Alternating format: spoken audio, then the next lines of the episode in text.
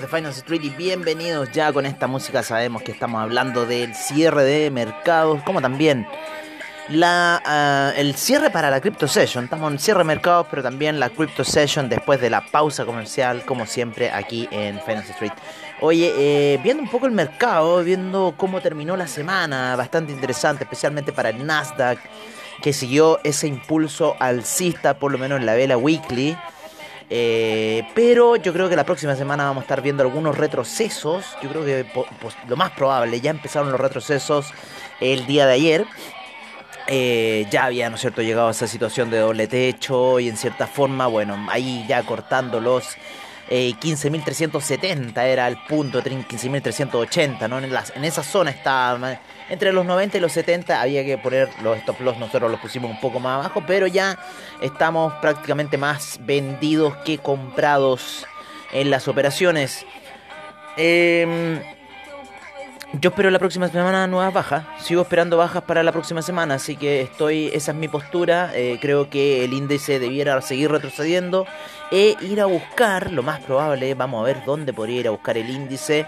Hasta este minuto podría perfectamente ser un retroceso hacia la zona del 50 de Fibonacci. Ya estamos en un nuevo Fibonacci.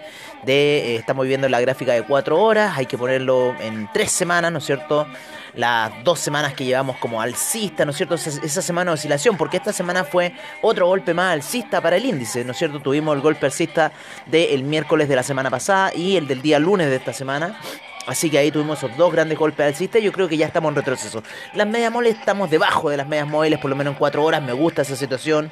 Fue una vela bien fuerte la de caída.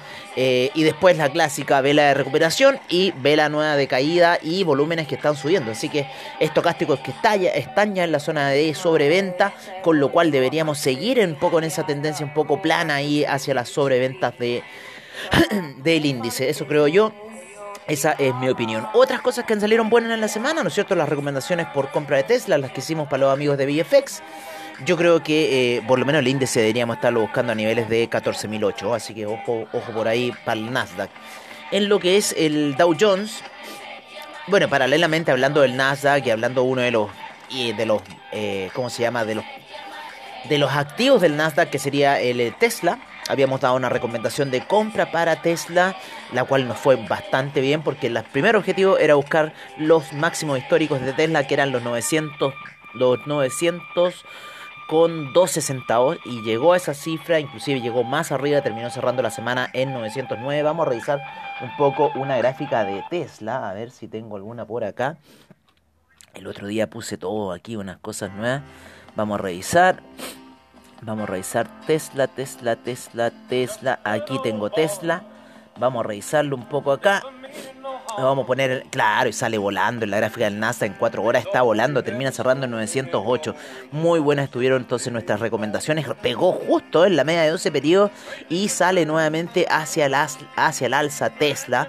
Y yo creo que Tesla lo más probable que vaya a buscar los mil dólares. Así que un poco esa es la situación. En los informes también de Tesla no se vieron reflejados las ganancias que tuvieron eh, por el tema del Bitcoin, así que hubo también un poco discrepancia con esa situación de que no se vieron muy bien reflejadas las cifras de Bitcoin para Tesla en este reporte, en este reporte de ganancias que ya se están viendo, ya esta próxima semana se va a poner más interesante. Perdonen que me suene, pero ustedes saben que estoy en Santiago y la alergia empieza a atacar. Así que buena, fue buena la recomendación de Tesla que hicimos para los amigos de VFX. Así que nos fue, nos ha ido súper bien en esas recomendaciones y yo no sé por qué no las sigo. Si ese es el problema. Yo no las sigo. no las doy, pero no las sigo. No, si soy muy... Pero bueno. Vamos a ver qué activo tenemos la próxima semana. La, vez pasada también, la semana pasada habíamos dado recomendaciones de compra en el cobre también. Fueron bastante fructíferas. Ya vamos a llegar un poco a esos... Eh, otros activos, por lo menos vamos a analizar ahora cómo estuvo el mercado, ¿no es cierto? Con un Dow Jones también hacia el alza esta semana. Tuvo menor caída que el, el Nasdaq, el Dow Jones. El S&P ya está retrocediendo también de la fuerte alza que ha tenido desde el día lunes también, ¿no es cierto? Fuerte, fuerte, fuerte fue esa alza que lo llevó hasta la zona de los 4000 4.547. A ver, veamos la vela máxima que tuvo. 4.551 fue el máximo de la semana para el Nasdaq, saliendo de mínimos de, les digo el tiro, de los 4.436. Eh, Así que tuvo 100 puntos de alza, un poco más el SIP, lo cual es muy bueno. O sea, para el SIP salir de una zona de 100 puntos es bastante bueno. Se acuerdan antiguamente que solamente se movía ahí unos 40, 20 puntos, ya se está moviendo 100 puntos semanal, con lo cual está dando muy buenos reditubos para la gente que se mueve principalmente en SIP. En la gráfica de 4 horas es impresionante la explosión. Así que algún retroceso importante yo creo que podríamos ver en el NAS, en el SIP, posiblemente volver a la zona de los 4400 como retroceso netamente. En la gráfica daily ya llegó a una vela doji de transición y podemos ver que en cierta forma llega nuevamente a los máximos históricos del SIP. Eh, así que ojo con el SIP, ojo con los retrocesos. El Nasdaq, por otro lado, no llega a los máximos históricos. Sin embargo, el SIP vuelve a ser nuevos máximos históricos en un periodo de lo que va ya de octubre, que la próxima semana estamos cerrando octubre y en cierta forma vamos a ver lo que va a suceder. Por otra parte, el Russell 2000 sigue subiendo en sus gráficas semanales ese apoyo que está teniendo de salida, ¿no es cierto?, en la media de 50 periodos hacia la alza. Está haciendo que pueda romper la zona de los 2350, que tiene como gran, gran, gran resistencia el Russell 2000. Y si rompe eso, amigos míos, vamos a ir a ver, yo creo que quizás niveles más altos para el Russell 2000. ¿Por qué hay mucha lateralización en el Russell 2000? Porque eh, está todo el tema de, em, de la inflación, ¿no? El, no control de la inflación. Ahora, bueno, tuvimos buenas noticias durante la semana que Evergrande supuestamente pagó el bono que tenía ahí que tenía como de gracia, ¿no es cierto?, que tenía que pagar dentro de los 30 días, ya lo pagó, al parecer Evergrande, así que bueno, estamos viendo un poco la situación de lo que vaya a ocurrir con eh, los mercados chinos, ¿no es cierto? Que están ahí todos a la vista un poco de qué pudiese ocurrir con los mercados chinos, en cierta forma, en base al gran temor que generan con una nueva crisis subprime. Y de repente viendo esto, eh, me, me, vienen esos flashbacks de sueños eh, que en cierta forma dice, mm, podría ser, podríamos estar en una nueva crisis subprime. Oye, eh, Vamos a revisar un poco datos duros, ¿no? Me gusta revisar también a mí los datos duros. Tuvimos eh, un China 50 durante la semana alcista, luego de la gran caída que tuvo el día lunes, que lo llevó a la media de 200 periodos en gráficos de una hora, y ahí se apoyó y empezó a despegar el China 50. Lo vamos a ver en gráficas semanales, porque estábamos viendo ahí esa situación con la media de 200 y está despegando, o sea, llegó muy próximo a la media de 200 y está despegando, ya lleva una, dos, tres, cuatro y cinco semanas hacia el alza China 50, llega a la media de 20 periodos ya. Podríamos ver un retroceso a ir a buscar la media de 200 y de ahí yo creo unas nuevas compras en la zona de 14.007 no sería malo para el China 50 y ahí yo creo que con fuerza para arriba.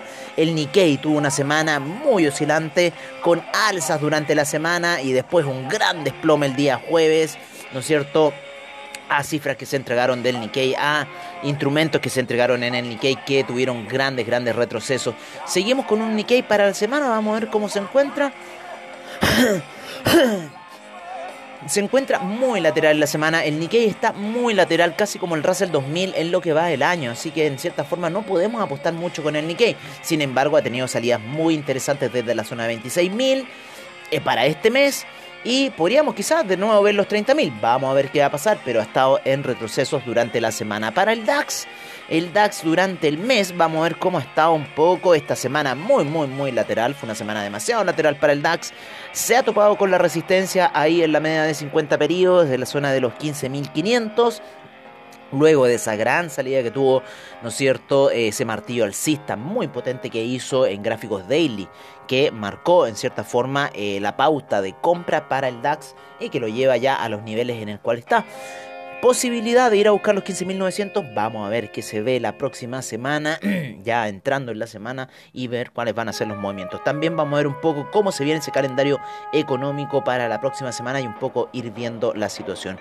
En lo que es el gráfico español, el, IBEX estuvo a la baja esta semana. Tenemos baja desde el miércoles, jueves, viernes y ya el viernes se apoya en la media de 200 periodos en gráficos de una hora. Se encuentra rebotando entre la zona del 0 y el 23.6 de Fibonacci. Así que vamos a ver qué va a hacer del índice español. Pero esta semana se ha encontrado muy lateral después de haber tenido semanas de oscilaciones muy muy fuertes que lo llevaron al 61.8, que luego volvió al 38.2, que luego lo volvió al 23.6 de Fibonacci. Así que en cierta forma el índice español con mucho movimiento para la semana y vamos a ver lo que va a suceder. Eh, Vamos a ver los datos duros, vamos a ver los datos duros, pero primero me gustaría ver el calendario económico para esta semana, antes de entrar en los datos duros de cómo estuvieron la rentabilidad de los índices, ¿vale? Veamos esos, esos, ese calendario económico para ver cómo se viene eh, la próxima semana. Desde la próxima semana, en el día lunes, tenemos Día del Trabajo en Nueva Zelanda pocas noticias para el día lunes. Tenemos el Producto Interno Bruto de Corea el día lunes, en la noche.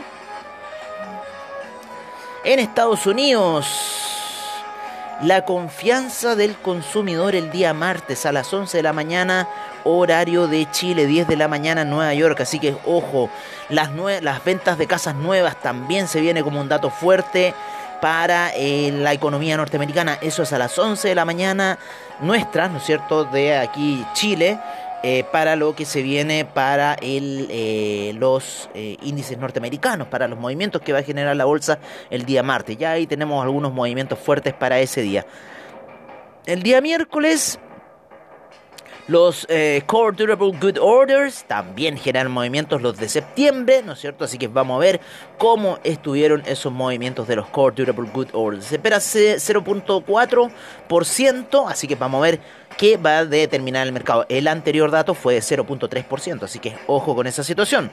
Tenemos los inventarios de petróleo como siempre y también el día martes, pero por parte de la API, así que vamos a ver cómo se vienen esos inventarios de petróleo que salieron bastante negativos y eh, se sigue esperando alza para el petróleo. De hecho, ya con el tema energético, con todo el tema de suministro, se está especulando de un petróleo lo más probable que a niveles de 200. Pero vamos a ver si esa situación se cumple o no. Si llega a 200, meter ventas, yo creo. Oye, eh, conferencia de prensa del Banco Central de Canadá el día miércoles, así que podría generar movimientos para los que les gusta operar el dólar canadiense. La política monetaria de Japón se viene para el día jueves, así que ojo con esa situación que van a haber movimientos en el yen, movimientos en la zona europea para el día jueves. También tenemos el día jueves el, el Gross Domestic Product, ¿no es cierto? El Producto Interno Bruto del, del, tercer quarter para Estados Unidos. Así que ojo con esas noticias para el día jueves. También tenemos las peticiones de desempleo que han estado cayendo, así que el mercado lo ha estado tomando de buena manera. Las, las ventas de eh, las ventas pendientes de casas para el día jueves también que va a hacer mover el mercado a eso de las 10 de la mañana en Nueva York, 11 de la mañana aquí en Chile. Noticias en la zona europea, el Producto Interno Bruto de Alemania se viene para el viernes. Los retail sales para Chile. Así que podríamos haber movimientos aquí en el mercado chileno, principalmente en el mercado de, eh, ¿cómo se llama?, de renta variable. Así que ojo con esa situación. ¿Qué más? ¿Qué más? ¿Qué más? ¿Qué más? ¿Qué más? ¿Qué más? No se ve nada más. Ya yo creo que para la apertura de mercados vamos a estar hablando un poco de ese tema en mayor profundidad. Recuerden que estamos en el cierre para eh, la Crypto Session, hoy día sábado, aquí en lo que es Finance Street. Vamos a ver cómo estuvieron las principales stocks, ¿no es cierto? Los principales índices eh, esta semana. El Dow Jones subió un 0,89%, el SIP un 1,49%, el Nasdaq sube un poquito menos que la semana pasada que tuvo un 2 punto y tanto por ciento de alza, 1,25. Ya se está calmando, ¿no es cierto? Deberíamos empezar a ir un poco hacia la tendencia bajista. El Russell 2000 un 1.13% y sin embargo lleva un 16% de alza para el año, así que ojo. El West 5000 un 1.58% de alza. En lo que es la zona europea, el FTSE un menos 0.15% en la semana, el DAX un menos 0.14%, el CAC un 0.33%, el índice italiano 0.66%, el índice español menos 0.95%, la bolsa suiza un 1% de rentabilidad, la bolsa austríaca menos 0,18%, una de las que vuelve a rentar fuertemente para la semana, la bolsa de Copenhague. Hay bastante movimiento en Copenhague, lo mismo que en Portugal. El índice de Portugal rentó bastante bien para la semana. Eh, vamos a ver algunos. El, el Eurostock 50 rentó un 0,38% para esta semana. El índice en Ecuador, el Colcap 0,47% en la semana, el Bovespa, uno de los grandes perdedores que ha hecho subir muy fuerte la divisa nacional, cayendo un menos 7.28% el Bovespa. El IPC de México con un menos 1.76%, la Bolsa en Lima 6.15%, el Merval 5.99%. Perdón, el Colcap, me había equivocado con el índice general de Colombia, que las banderas son muy parecidas entre Colombia, Venezuela y eh, Ecuador. Ahora sí, el Colcap tuvo un menos 1.86% de retroceso. El ICPA supuestamente tuvo un alza de un 2.42% en la semana.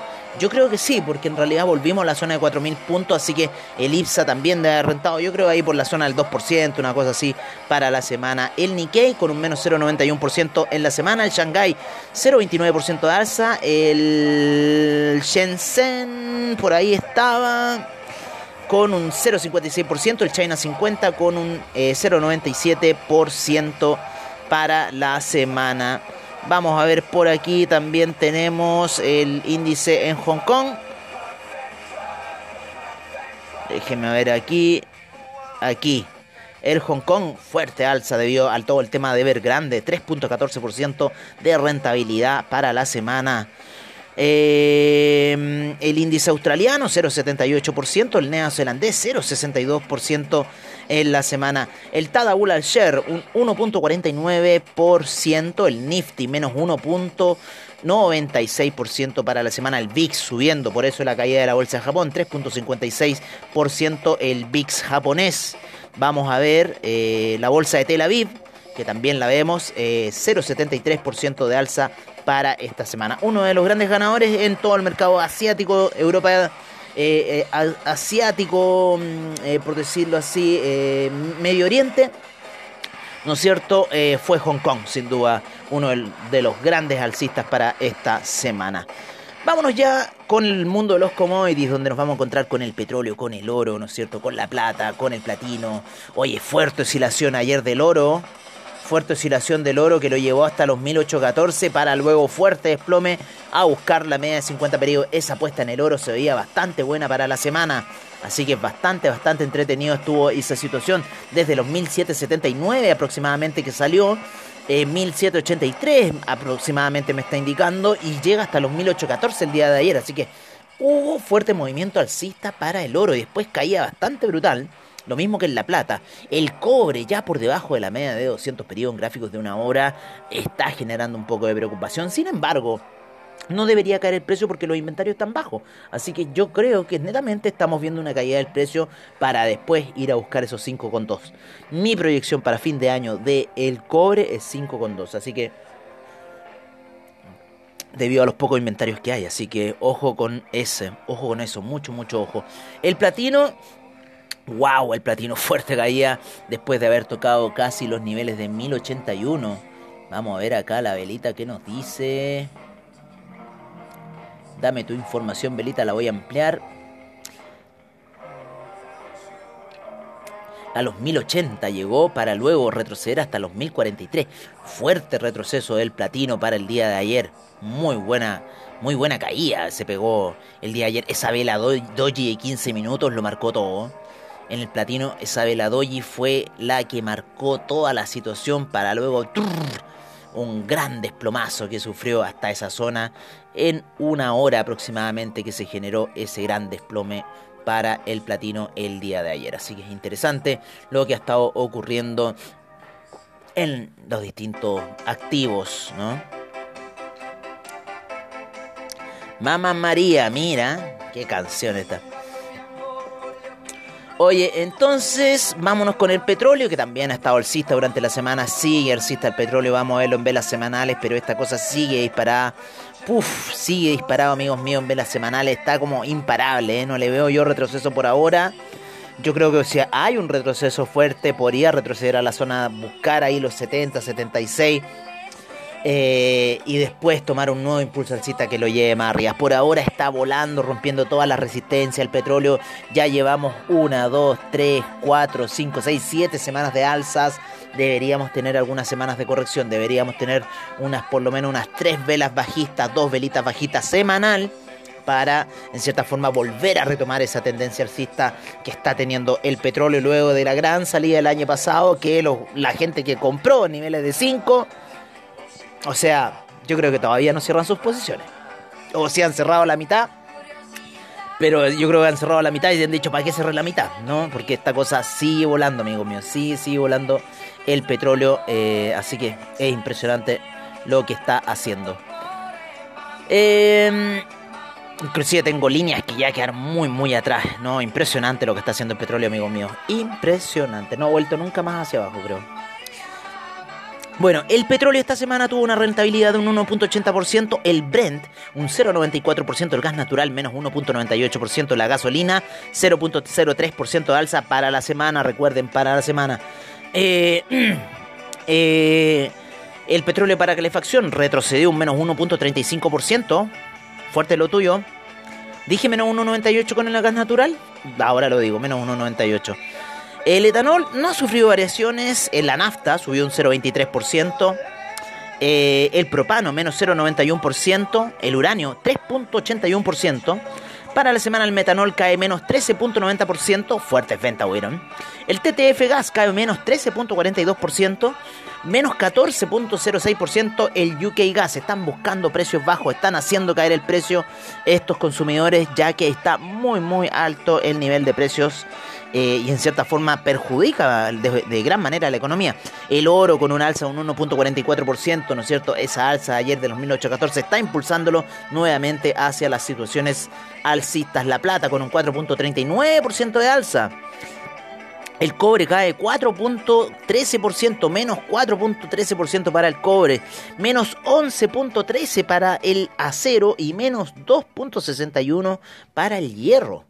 El litio sube un 0,83%, con lo cual lo lleva a tener un 292% de rentabilidad para el año. Y el platino un menos 1.31% el día de ayer, que fuerte fue esa oscilación que tuvo el, eh, el platino. Ahora nos vamos con Ramstein, Vol that Bet.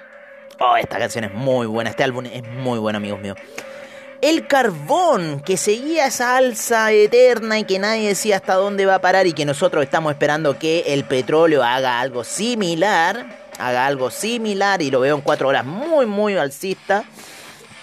El, cartón, el carbón retrocedió un menos, 14, menos 4.17%, lo cual en cierta forma es bueno porque ya hay muchos problemas con el tema de los suministros, hay muchos problemas con commodity, eh, la energía principalmente y todo lo demás y la gente está volviendo al carbón. El aluminio cayó un menos 9.57% en la semana. El tin subió un 0.40% en la semana. El zinc cayó un menos 9.14%. El níquel menos 1.04%. El paladio menos 2.46%. La soda cáustica sigue subiendo 2.16%, impresionante, lleva 164% de acumulación de rentabilidad en el año en la soda cáustica. El neodymium también subió fuerte el día de eh, la semana, 3.45%. El hierro al 62% cayó un menos 0.56%. El manganeso menos 2.03%. Y eh, el indium un menos 4.19% para la semana. En algunos índices, el London, el London Mercantile Exchange Index cayó un menos 4.62%. Eh, los permisos de eh, carbono para la Unión Europea cayeron menos 1.97%, pero ojo, que van a seguir al alza. Ojo con los permisos de carbono para la Unión Europea. El índice de energía nuclear subió un 2.11%, el índice de energía solar subió un 3.43% y el índice de energía eólica subió un 2.87% en la semana. En lo que es agricultura, tuvimos a la soya avanzando un 0.23%, el trigo avanzando un 3%, la lumbre cayendo un menos 12.30%.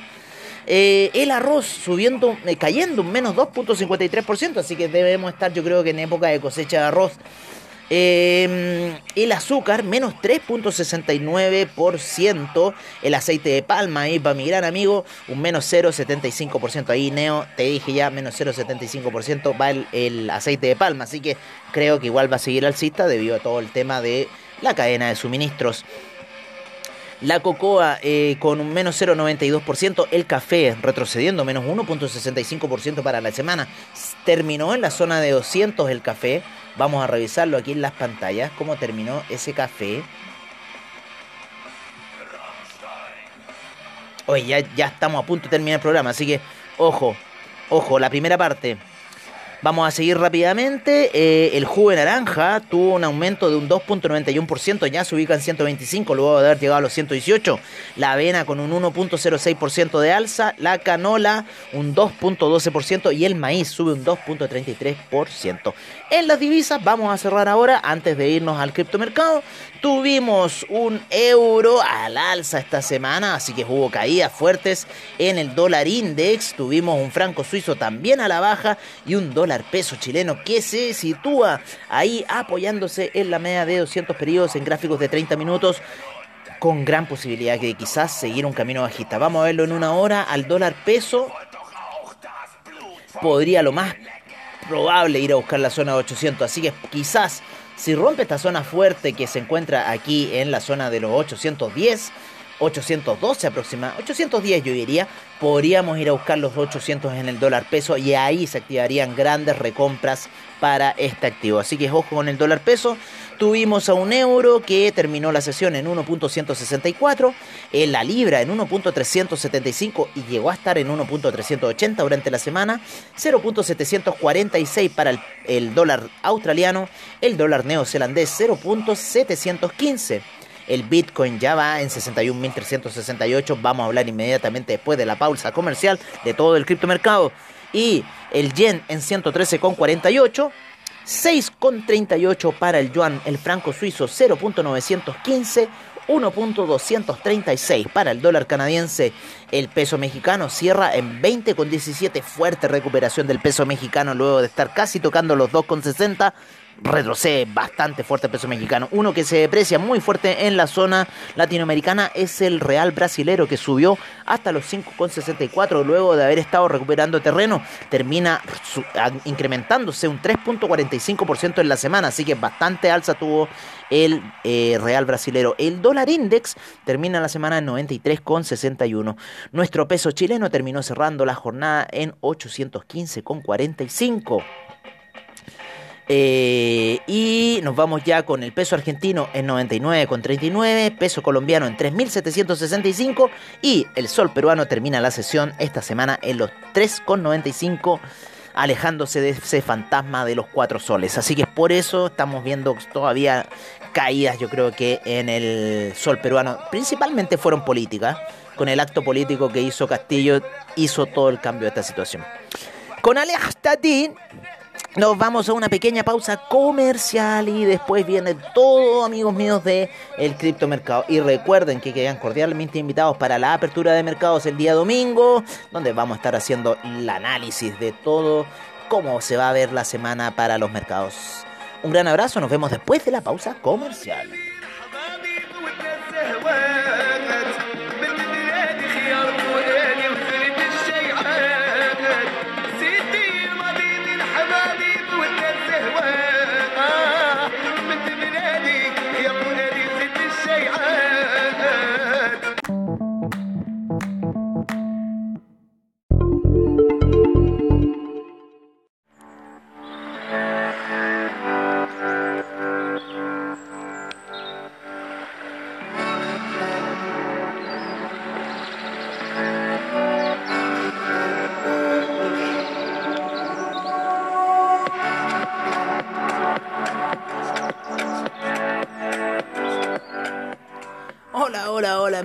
Quanticum Digital, bienvenidos a esta Crypto Session.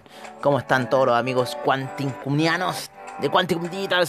Aquí para Finance Street, ¿no es cierto? Y también agradeciendo como siempre a BSL Comunidad en todo el tema. Recuerden Telegram, si quieren saber todo de lo que está pasando en el mundo cripto, les aconsejo hacerse una cuenta en Telegram. Háganse una cuenta en Telegram, empiecen a buscar ahí Telegram, pu, pu, pu, y van a encontrar una cantidad de grupos. Hay de todos los grupos, así que no, después no me digan, ay, es que tú me dijiste que se... No, no, no. Hay de todos los grupos, ustedes tienen que saber eh, un poco... Eh, en cierta forma, miren, ya me metieron a un grupo que se llama BTC Miners, no sé, yo ni siquiera pedí que me metieran, ya me metieron.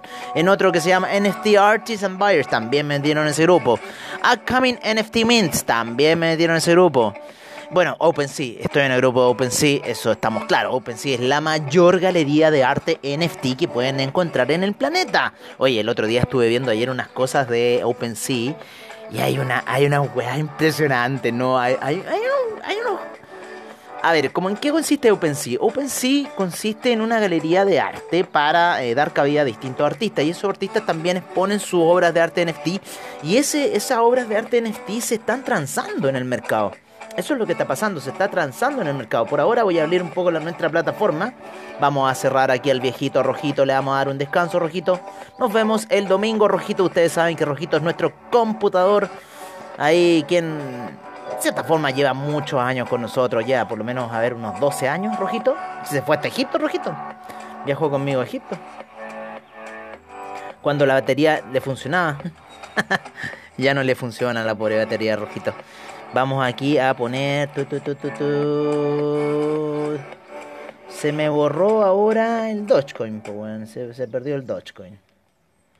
Ya no tenemos Dogecoin, vamos a verlo, vamos a ver, cripto, a ver. Spain 35.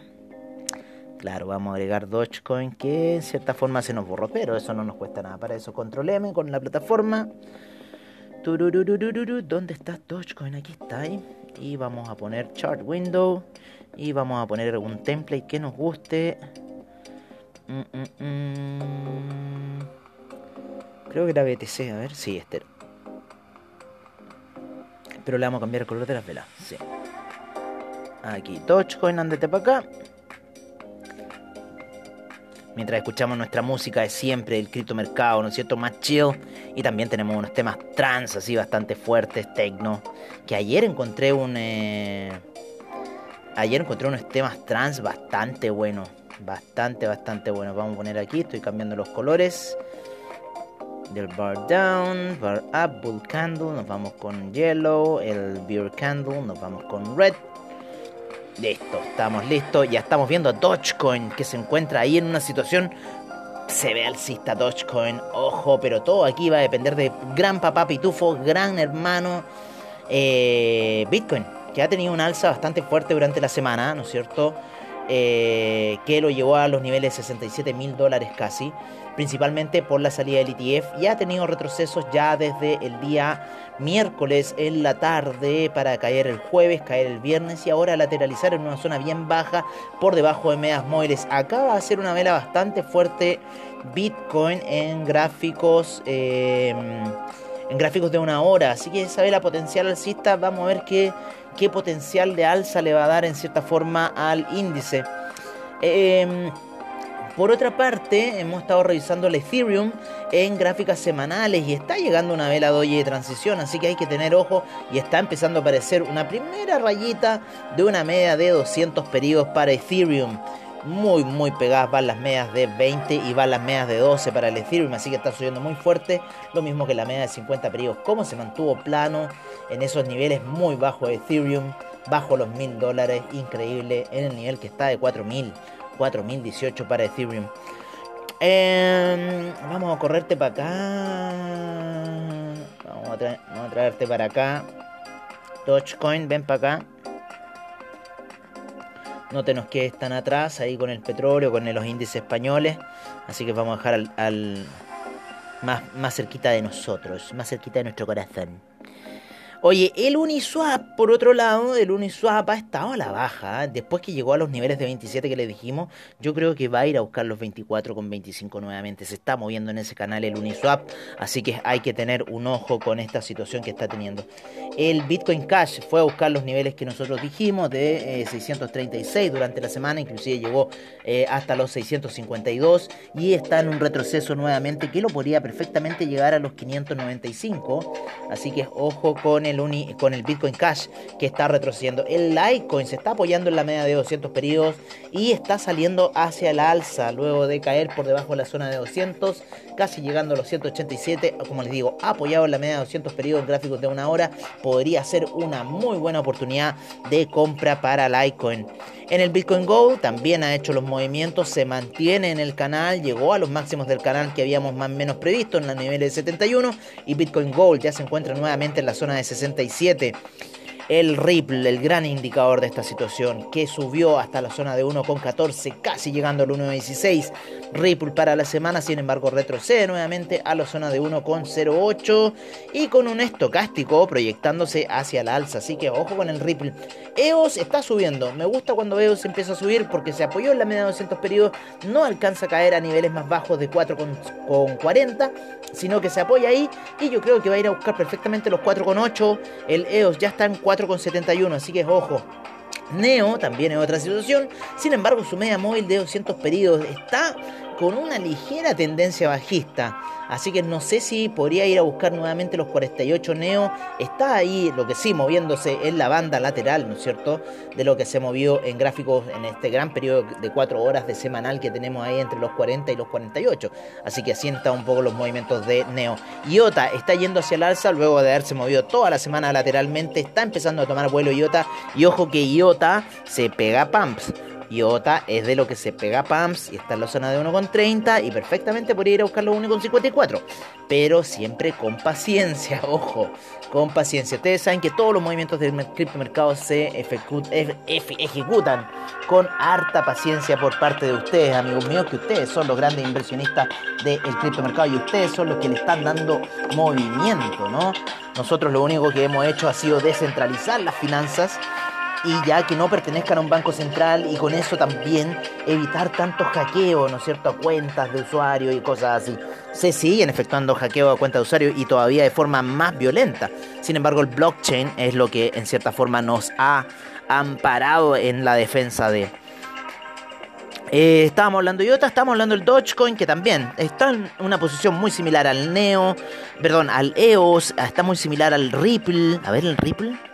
Déjame ver si era similar esa posición a Ripple. No, porque está debajo de la media de 200. Al Litecoin, ¿no es cierto? Al Uniswap también por debajo de la media de 200. A ver. Claro, pero esto en una hora. Vamos a verlo aquí en 4 horas. 4 horas de estar peor, ¿eh? Claro, Uniswap todavía tiene apoyo y podría caer un poquito más abajo a a los 24,20. Así que ojo con Uniswap. Eh, pero Dogecoin se está apoyando en la media de 200 periodos gráficos de una hora y podríamos ir a buscar algún pump, si tenemos suerte, a los 2,6. El Stellar, el Stellar se encuentra abajito en la zona baja de la banda, ¿no es cierto? 0.36, la zona más baja aproximadamente para Stellar. Está en 0.300. 71 eh, cayendo, se está moviendo Stellar, se está moviendo bastante violento. Así que vamos a ver si es que puede recuperar los 0.39 Stellar, vamos a ver qué puede suceder en la semana. El Dash, por otra parte, en gráficas daily se encuentra muy apoyado en medias móviles y podría dar impulso alcista. ¿eh? Así que ojo con Dash. Han estado bastante retrasados algunas de las criptodivisas. Nos han estado moviendo de forma muy... Muy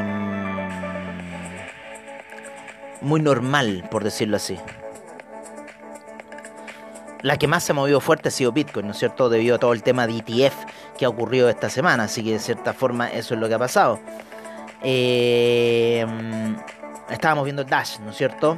Que está subiendo por lo menos en gráficas daily.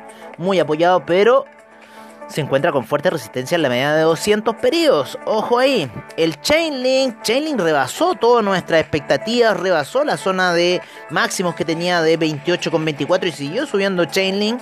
Está muy movido al parecer el mercado de DeFi, vamos a ir a ver cómo está esa situación, pero si Chainlink sigue subiendo es porque el mercado de DeFi está muy movido. Así que ojo con lo que está pasando en Chainlink, que rompió, ¿no es cierto?, nuestro target de 28 y ya va en 30 Chainlink. Bitcoin Yen ha subido fuerte, pero ojo que en las velas semanales está marcando un doji y ustedes saben lo que puede significar ese doji, retrocesos. Así que ojo para el Bitcoin Yen que quizás podría volver nuevamente a la zona de los 5 o 4 millones por esa zona.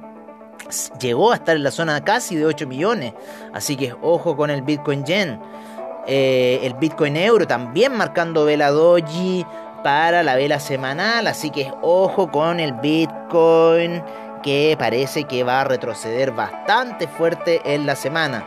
Así que mucho ojo con esa situación. Por ahora vamos a conectar con energía. No a Rojito, Rojito ya está descansando. Sino que hasta a nuestra otra computadora con más memoria, con más movimiento, que es Skynet. A Skynet. Este indicador no me gusta mucho. ¿eh? Voy a borrarlo. Pero voy a dejar el, el, del Bitcoin Yen, del Bitcoin Euro. Todavía sigue indicando como alza, pero yo creo que ya va a empezar a retroceder. ¿Sabe la Doji? Siempre un claro factor de que algo va a ocurrir en el mercado.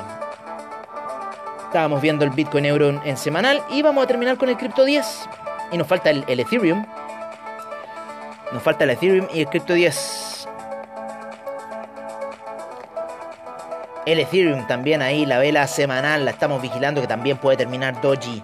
Ojo, y el Crypto 10 también está terminando con una vela doji. Ojo que el Crypto 10 no ha llegado a los máximos históricos. El Crypto 10 tiene máximos históricos, se los digo inmediatamente. Ay, Velita, márcame, por favor.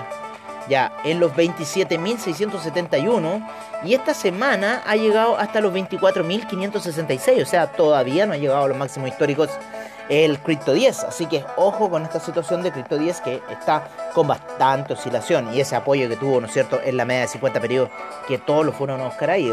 Oliver Vélez nos dijo de esa situación. Y tampoco sabemos si estamos en un week en un falsista, pero sí fue una situación bastante week off a la baja y ahora se empezó a ir nuevamente hacia el alza.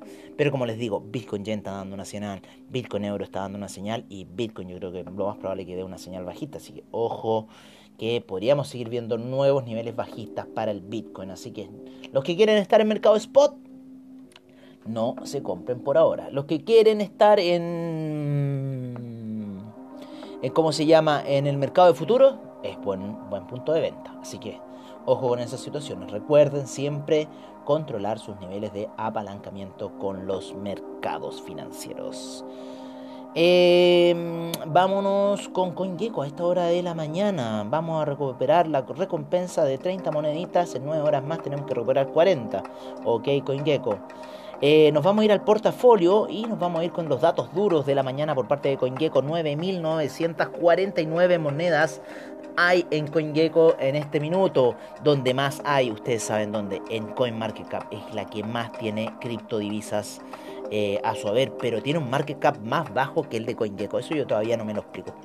503 exchanges, y ojo que CoinGecko tiene más exchanges. Eh, ahí que están como identificados por parte de CoinGecko, 513 exchanges a nivel global. 2 billones 659 mil millones de dólares en esta hora, menos 1% ha caído el criptomercado en lo que va en las últimas 24 horas. 120 mil millones en volumen transado en las últimas 24 horas ha caído, ¿no es cierto? Estuvimos cerca de los 280 millones, ya vamos más abajo del 5% de la cartera total del criptomercado la predominancia del Bitcoin puede ver claramente que ya va en 43.6, cayendo de esos 44 y 45% que llegó a estar. El Ethereum se mantiene en 18%, ¿no es cierto?, eh, de presencia en todo el criptomercado. 49 eh, es el G-Way en el Ethereum Gas, por ende las transacciones de NFT están bastante bajas al parecer a esta hora de la mañana. Eso lo pueden ver, las transacciones lo pueden ver en una página que se llama TX Street. TX Street, ustedes van a esa página y en TX Street ven todas las transacciones que están ocurriendo de Bitcoin, de Ethereum, cómo se están haciendo los bloques, los bloques de Monero, los bloques de Bitcoin Cash, así van entendiendo un poco más el mercado. Es súper explicativa porque tiene unos monos tipo South Park, o sea, ya más más básica Transaction Street no puede ser. Y está en Telegram, así que búsquenla. Bitcoin, fuerte caída, ¿no es cierto? Desde esos 67 mil, un gran retroceso, pero todavía sigue con un market cap muy potente de un billón 160 mil millones. 61.529 la cotización del Bitcoin a esta hora de la mañana, 4.039 eh, para Ethereum, Binance Coin en 481,37, ojo con Binance Coin, Tether en un dólar, el Cardano en 2,16, Solana en 198,43, había llegado ayer a la zona de 200 Solana, este es un gran proyecto de blockchain, me encanta Solana. El Ripple en 1.09, el Polkadot 43.86, USD Coin en 1 dólar, Dogecoin 0.246, el Terra en 42.87, Avalanche en 66.01, Chainlink en 30.55. Nos saltamos varios espacios para caer en Litecoin en 196,84. En el lugar 14 y 15, más o menos tienen que estar el Rapid Bitcoin y Shiba Inu, que no los tenemos acá y eh, por lo general lo decimos en los mercados eh, tradicionales durante la semana. El Uniswap en 25,87, Binance USD en 1 dólar, Bitcoin Cash 625,14, el Algorand en 1,90, Polygon en 1,67, Cosmos en 35,81, este otro gran proyecto blockchain junto con Polygon eh, y Algorand, ¿para qué decir? Oye, Stellar en 0.374, Internet Computer en 45,02, Axie Infinity, la gran moneda del, del gaming, 127 dólares cerrado. Filecoin 64,89. DAI en un dólar. El Tron ya llegó al 0,1. ¡Wow! Vamos, Tron en 0,100. Bien, Tron. El Ethereum Classic 55,11. Esta semana tenemos carreras de Fórmula 1, así que se vienen los grandes equipos como McLaren, como eh, Red Bull Racing Team. ¿Y quién está detrás de ellos? Tesos. ¿Y quién está detrás de la Fórmula 1? Crypto.com, recuerden. Oye, un Classic en 55,11. Vamos, te quiero más alto, un Classic. Te compré muy alto. Fui muy ahueonado en meterme en ese spot contigo. Eh, Teta Network en 6,54. Tesos 6,75 por irse a 7. Elron 273,15. Monero 266,74. Ha estado muy lateral el Monero, ¿no? El EOS 4,75. The Graph 0.896. AAVE 316,67. IOTA 1,32. Kusama 376,87. Bitcoin SB 171,12. Neo 44,38. Waves en 28,45. RWB en 53,64. Huboy BTC. Que Huboy BTC lo vamos a sacar porque en, en cierta forma ya ni lo estamos viendo en, eh, en el criptomercado. Así que chao con Huboy BTC porque también me carga, pero igual está en el criptomercado, principalmente en gaming, en NFT. Cuando vuelva Huboy BTC, ahí te vamos a meter de nuevo. Pero está en 61.600. 267 Maker 2526 Dash 196,80 OMG Network en 14,40 y ojo que tuvo un alza muy fuerte en la semana, así que puede ser una buena posibilidad de comprar. OMG Network no ha caído. Yo cuando me fue a tomar los take profit no lo he visto en 12, así que ojo. Eh, Chilis en 0.325, Engine Coin en 1.82, Bitcoin Gold sube espacios a 68.31 y un gran market cap. Oye, de Centraland va en el lugar 109 en CoinGecko, pero tiene un market cap de mil millones. 0.792 de Centraland, otra gran moneda del mercado de gaming. El Audius en 2.15, One Inch en 3.94, otra de las grandes criptos del gaming que ha subido de manera muy fuerte. IoTex 0.0673 se mantiene muy natural, ¿no es cierto? Después de esa primera gran alza que tuvo IoTex hace unos dos meses atrás, por lo menos. Bitcoin Diamond en 2.26 y el Bitcoin Bowl se sigue hundiendo a 7.45 luego de haber estado en 400 el año pasado. Y eso yo lo recuerdo muy, muy bien. Así que los que están sufriendo ahí con Bitcoin Bowl. Oye, vámonos al mercado del NFT. ¿Cuál es la obra? ¿Cuál es la obra de hoy día? Se llama es una obra en movimiento de NFT, una cara, un perfil que a medida que va girando se va descubriendo como así como cáscara de nuez, una serie de caras en su interior. Esta obra de NFT la vamos a ir a ver a la gran galería de OpenSea y esta obra se llama Inner Self by Radio Solas. Solas. Así está, Radio Solas es quien tiene esta obra. Esta obra tiene un all-time average price de 40 Ethereum. 40.69 Ethereum, amigos míos, se vendió. Se, listó, Grassetti lo listó en 15 Ethereum, se creó Null Address hace 7 días atrás. Grassetti lo listó en 15 Ethereum y se vendió en 40.69 Ethereum a Radio Solas. Así está el mercado del NFT. Esta ya es una cifra pero ridícula. Estos son como 160 mil dólares. Aproximadamente. Aproximadamente. A ver si tenemos... Si tenemos 10 Ethereum, son 40 eh, mil dólares. claro, 160 mil dólares. Eso es lo que vale esta obra. Este super rare, como les digo, es como una cáscara de nuez, pero de la forma de un humano. Y que tiene un movimiento continuo, porque gira vuelve a la posición inicial de perfil y luego se retrocede. Y esta obra super rare vale 40.69 Ethereum. Así que, amigos míos, si quieren, pueden tomar su dedito y chupárselo un buen rato. Tiene muchos super rare, tiene muchos eh, aquí, lo que estoy viendo en la galería. No, el arte del NFT es una locura, así que lo que están apostando ahí, eh, suerte, suerte, suerte, porque es muy interesante lo que está ocurriendo.